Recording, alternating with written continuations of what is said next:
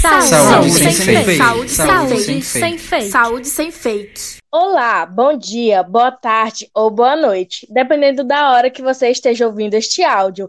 Eu me chamo Maria Raíssa. Eu me chamo Johanna Cândido. E eu me chamo Carlos Henrique. Nosso podcast de hoje será sobre o autismo. Para tratar desse tema tão importante, convidamos a nutricionista Natália Lobo, formada pela Universidade de Fortaleza, Unifor, especialista em nutrição clínica funcional e fitoterapia, especialista em transtorno do espectro autista pelo Child Behavior Institute of Miami. Há três anos é nutricionista do Centro Especializado em Autismo e outros transtornos do desenvolvimento. Olá, Natália. Estamos muito felizes de você ter aceitado participar desse nosso podcast. Tenho certeza que será um momento de muitos conhecimentos partilhados. O transtorno do espectro autista, ou TEA, é um transtorno do neurodesenvolvimento caracterizado por dificuldades de comunicação e interação social e pela presença de comportamentos ou interesses repetitivos ou restritos. Diante disso, Natália, você poderia explicar brevemente sobre o autismo? Sim, boa noite. O transtorno do espectro autista é uma condição que se caracteriza pelo déficit na comunicação social e no comportamento, com interesse restrito, movimentos repetitivos. Essas são as principais características. Não há só um, mas muitos subtipos do autismo. É tão abrangente que utilizamos o termo espectro pelos vários níveis de comprometimento que os indivíduos podem apresentar. As causas do autismo cada vez mais apontam para a genética, mas sempre com a interferência de fatores ambientais, dentre eles a alimentação, que aparece sempre como um dos fatores mais relevantes. A Organização Mundial da Saúde, a OMS, estima que há 70 milhões de pessoas com autismo em todo o mundo, sendo 2 milhões somente aqui no Brasil. Estima-se que uma em cada 88 crianças apresenta traços de autismo, com prevalência cinco vezes maior em meninos. Existe alguma explicação para esta prevalência em indivíduos do sexo masculino, Natália? É, em 2014, um estudo conduzido por pesquisadores suíços e americanos descobriu que o cérebro das mulheres tolera um maior número de mutações genéticas, até apresentar sintomas de distúrbios do desenvolvimento neurológico, como o autismo.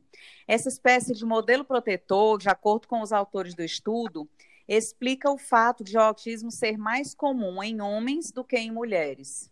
Sabemos também que o autismo é um espectro, como a doutora comentou, porque pode se apresentar de formas muito leves até as mais severas.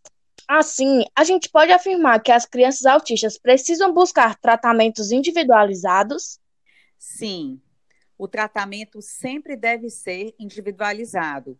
Isso se faz importante por vários fatores: pela idade em que acontece o diagnóstico, pelo nível e tipo de comprometimento que a criança apresenta. No momento em que esse diagnóstico é dado à criança, o médico responsável já costuma designar os profissionais que devem ser procurados. Por exemplo, o fonoaudiólogo para crianças com problemas de comunicação e interação social, o terapeuta ocupacional para trabalhar as demandas sensoriais e de organização da criança como um todo, o nutricionista para aquelas que apresentam seletividade alimentar, o que é muito comum no espectro, psicólogos, psicopedagogos, fisioterapeutas, educadores físicos, todos são muito importantes nesse trabalho com a criança autista. De acordo com alguns especialistas no assunto, o diagnóstico do autismo ele deve acontecer antes dos dois anos de idade da criança. Diante desse fato, por que é importante um diagnóstico precoce? Quanto mais cedo o diagnóstico acontece, mais janelas de oportunidade nós temos para trabalhar com a criança. Quanto mais nova a criança, maior a neuroplasticidade, ou seja, melhor formação de redes neurais no cérebro. Quando oferecemos um estímulo em idade precoce, o cérebro está formando muitas conexões.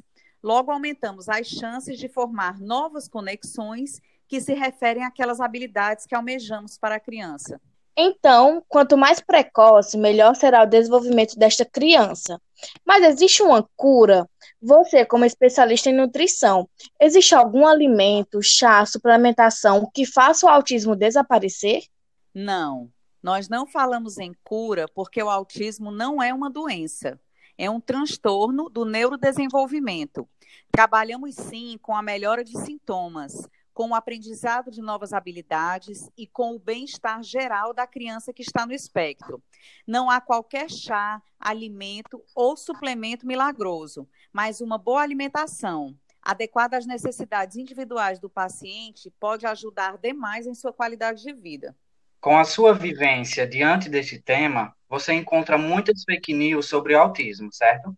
Teria como enviar um recado para os nossos ouvintes de como isso pode prejudicar a criança autista e também dar algumas dicas de como checar a veracidade das notícias que chegam pelas redes sociais?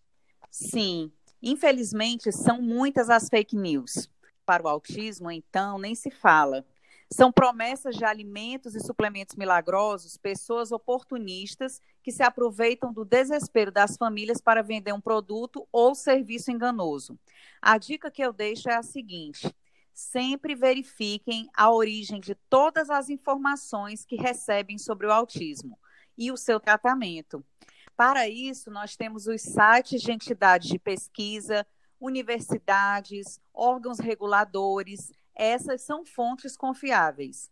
Dentre essas fontes, eu posso citar o Ministério da Saúde e o Centro de Controle de Doenças dos Estados Unidos, o CDC, que detém todas as informações oficiais sobre números e novas descobertas.